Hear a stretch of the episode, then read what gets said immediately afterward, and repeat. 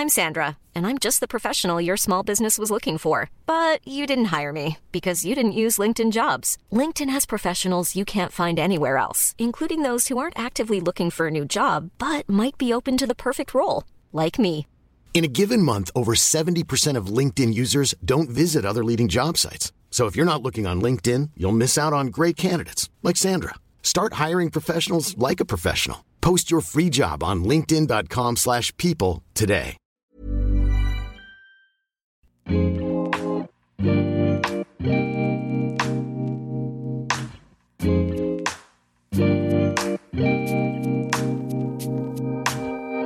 Bonjour Bienvenue sur le comptoir de la psychologie. Lors du dernier épisode, je vous ai parlé de la dépendance, et donc j'avais envie de vous proposer un autre épisode qui serait peut-être une suite de la réflexion sur le sujet de la dépendance en ayant plus l'angle de l'addiction. Je vous lis avant ça un petit avis que vous m'avez laissé sur iTunes, Apple Podcast. Alors, j'ai un avis qui s'appelle efficace et clair. Bah, très bien. très clair, à la fois approfondi et d'une idéale durée, très complémentaire avec mes études à l'EPA. Merci pour les exemples et vécus qui permettent de mieux appréhender les concepts et leurs limites. Ensuite, un commentaire de Eloé. Très intéressant ce podcast que j'ai découvert par hasard et que j'écoute pendant mes temps calmes. Moi qui ai fait une licence en psycho au début de mes études, cela me passionne de me replonger sur les concepts. Merci beaucoup pour vos deux derniers avis qui me font euh, très plaisir.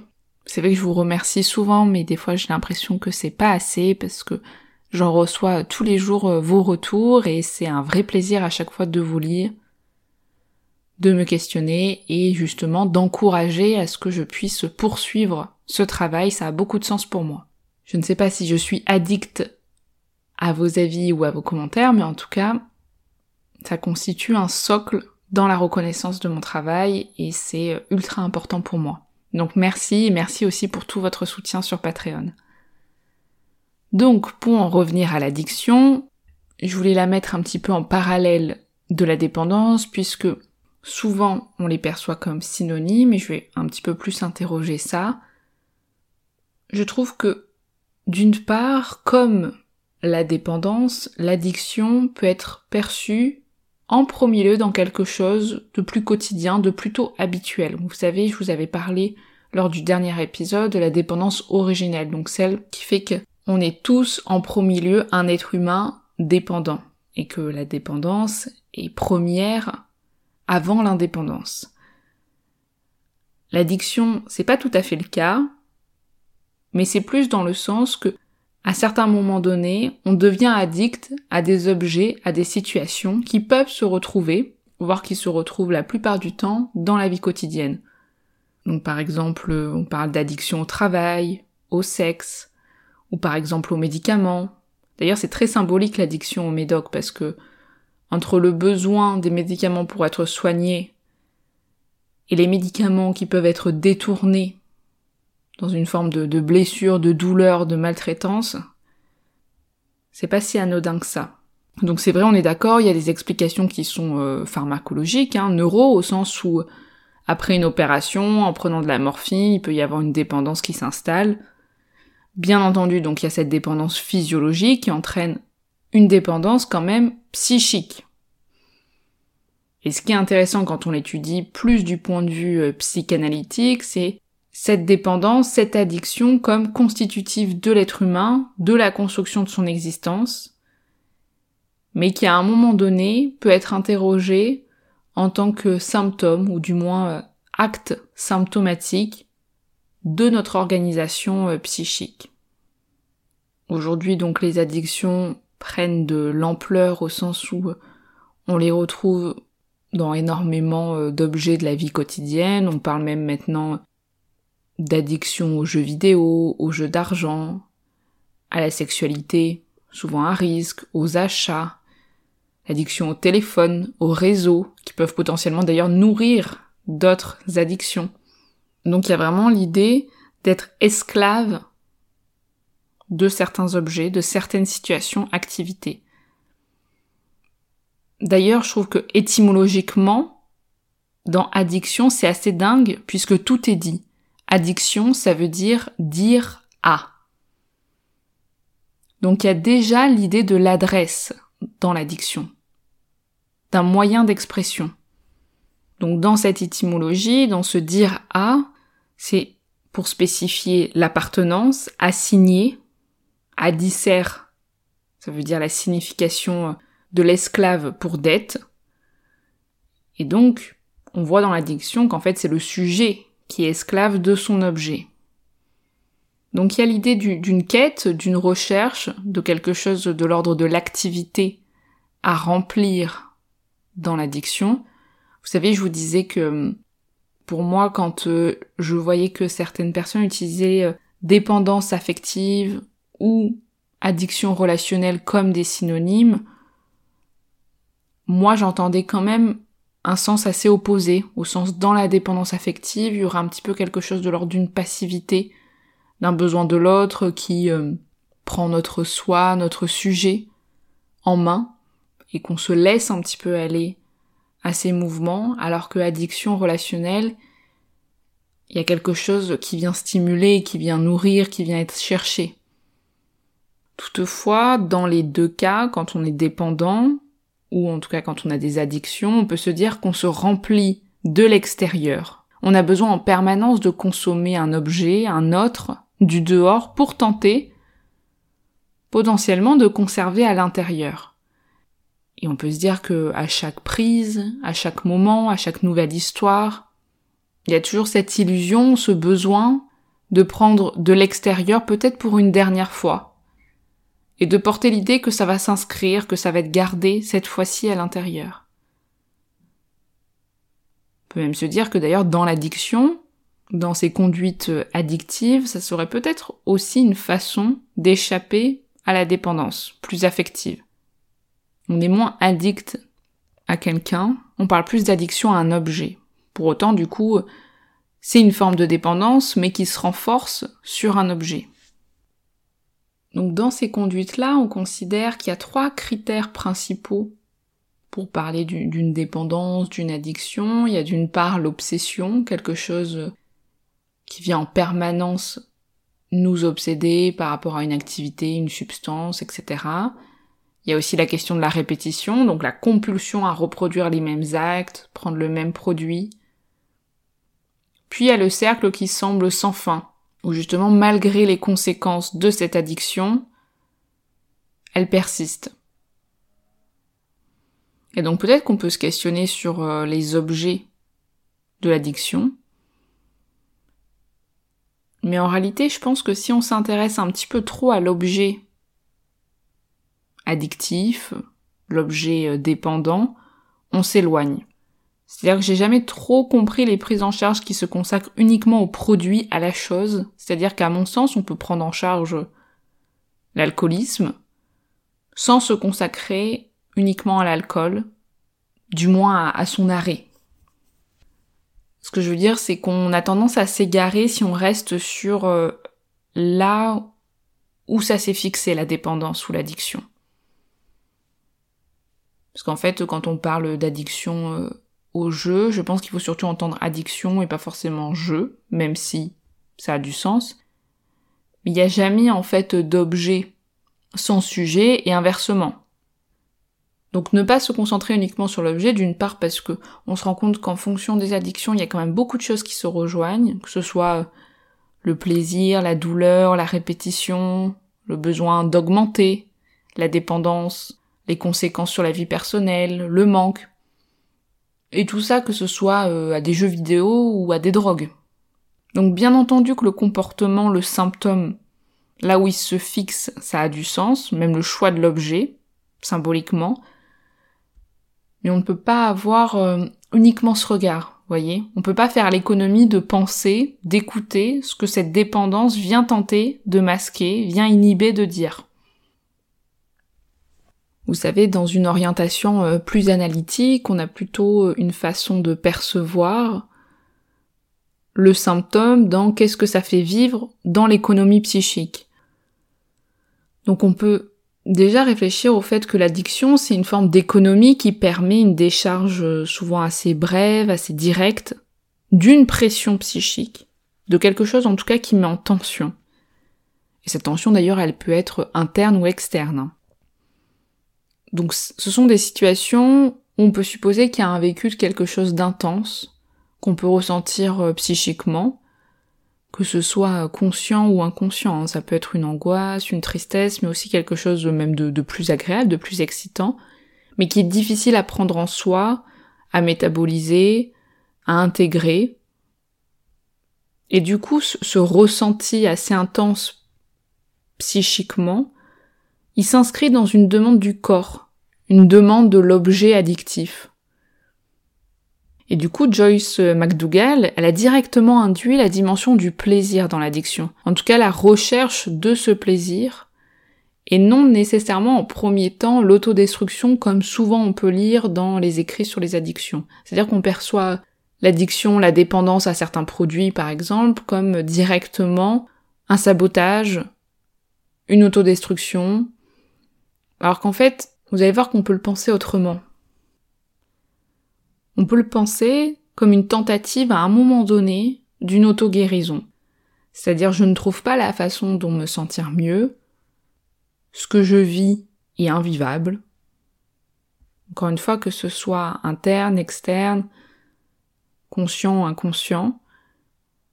Et la solution à ce moment-là, par exemple l'alcool, ça peut venir remplir ce remède qui apporte un soulagement à une tension et qui permet un moment de satisfaction, à un moment qui soulage. Donc c'est une forme de substitution qu'une personne a pu trouver malgré elle à un moment donné. Et c'est intéressant parce que ça souligne encore une fois le fait que c'est pas en premier lieu une autodestruction, c'est au départ une construction au sens d'une tentative de se reconnecter à la vie, presque de l'ordre d'une pulsion de vie. Et en fait, on perçoit à quel point justement la pulsion de vie et la pulsion de mort sont très intriquées. Parce que, en effet, la pulsion de mort, elle est présente aussi dans l'addiction, pardon, dans le sens où il y a quelque chose qui vient autodétruire, qui est interrogé en tout cas. C'est une façon aussi de s'affranchir des affects qui peuvent être trop puissants, comme la rage, la tristesse, dans une volonté donc aussi de réduire, voire de mettre à néant. C'est en ça aussi qu'on peut penser la coexistence avec cette pulsion de mort au sens où il faut se débarrasser vite, donc dans cette coexistence d'une douleur et en même temps d'un plaisir dans la recherche addictive. Mais on oublie souvent la pulsion de vie dans l'addiction. En tout cas, cette quête-là du plaisir. Les écrits de sont, ils sont vraiment intéressants à, ce sujet-là. Ils sont assez anciens. McDougall, en plus, elle est très facile à lire parce qu'elle parle vraiment de ses propres représentations, ce qu'elle découvre dans le cadre analytique, ce qu'elle découvre chez elle. Elle parle même qu'elle elle fume pas mal de clopes et donc elle va voir un petit peu ce que ça lui fait vivre, etc. Et c'est super intéressant. Et d'ailleurs, elle reprend aussi le concept de Winnicott sur l'objet transitionnel. Et elle va justement confronter cette hypothèse aux problématiques de dépendance d'addiction. Vous savez, l'objet transitionnel, c'est un des apports majeurs de Winnicott.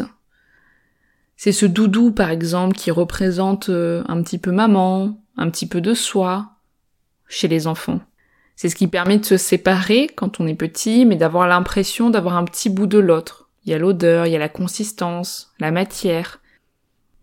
Donc les enfants, ils ont des doudous, mais ils ont aussi des tutus, ils ont des je vois beaucoup de parents qui donnent des foulards avec leur parfum. Et cet objet, la transitionnel, qui fait transition, il y a un vrai besoin de l'avoir près de soi, chez les enfants, parce qu'il vient rassurer, contenir. Et quand l'enfant d'ailleurs est avec le parent, il peut avoir moins besoin du doudou, sauf dans des moments de chagrin. Et la nuit, ou à la crèche, le besoin d'un coup, il devient encore plus important. Et l'addiction, donc Joyce McDougall, elle en parle comme cet objet transitionnel qui pourrait rassurer, qui symboliquement donne l'illusion d'une présence.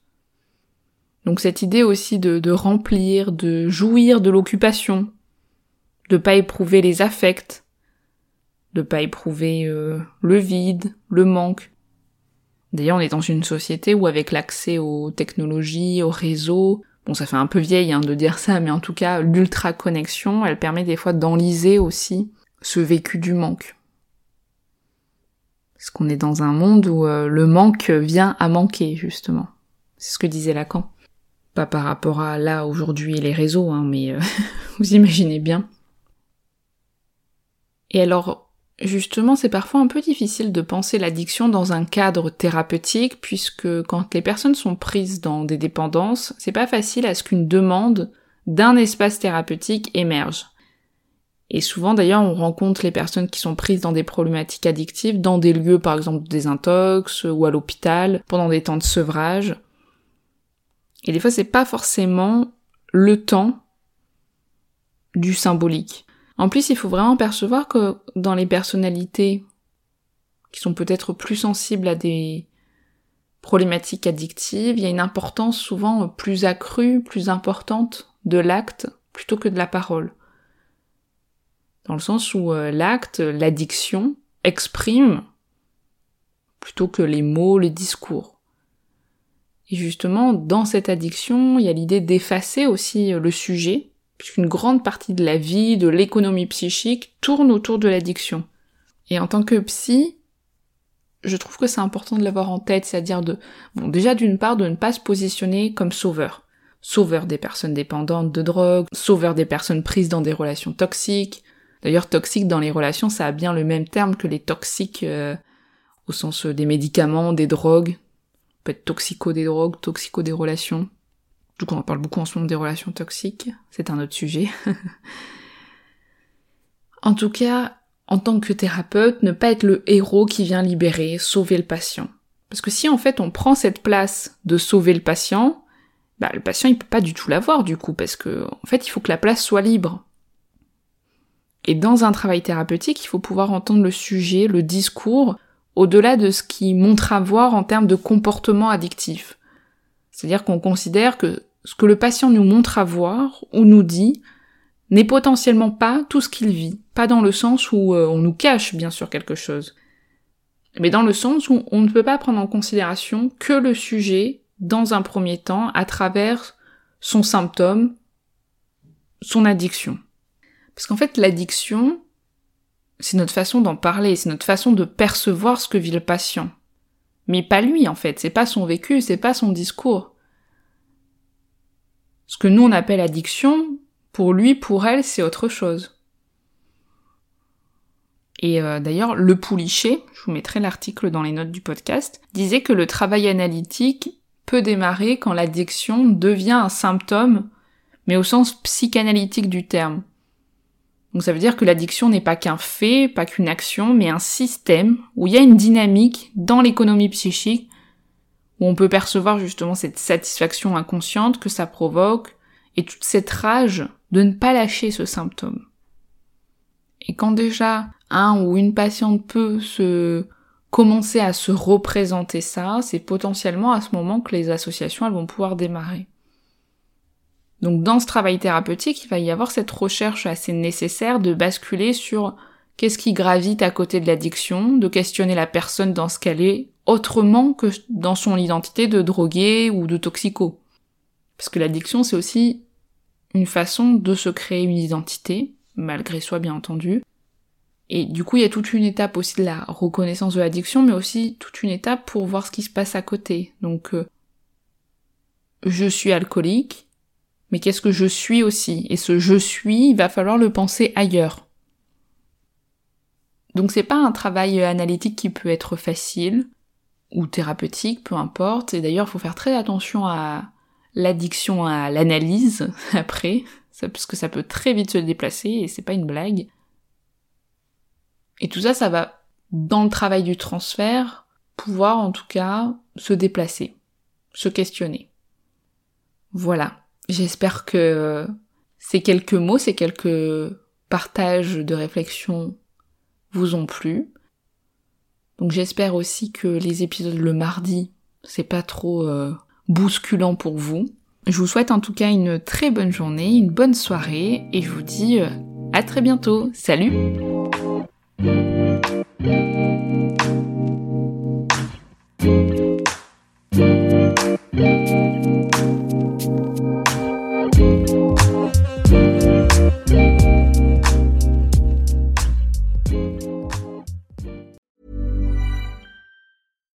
Here's a cool fact a crocodile can't stick out its tongue.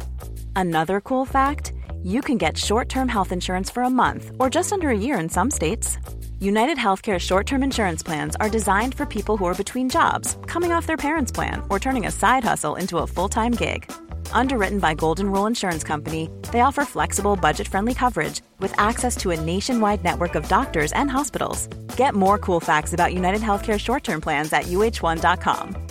Hey, it's Paige DeSorbo from Giggly Squad. High quality fashion without the price tag? Say hello to Quince. I'm snagging high end essentials like cozy cashmere sweaters, sleek leather jackets, fine jewelry, and so much more. With Quince being 50 to 80% less than similar brands. And they partner with factories that prioritize safe, ethical, and responsible manufacturing. I love that. Luxury quality within reach. Go to quince.com slash style to get free shipping and 365 day returns on your next order. Quince.com slash style.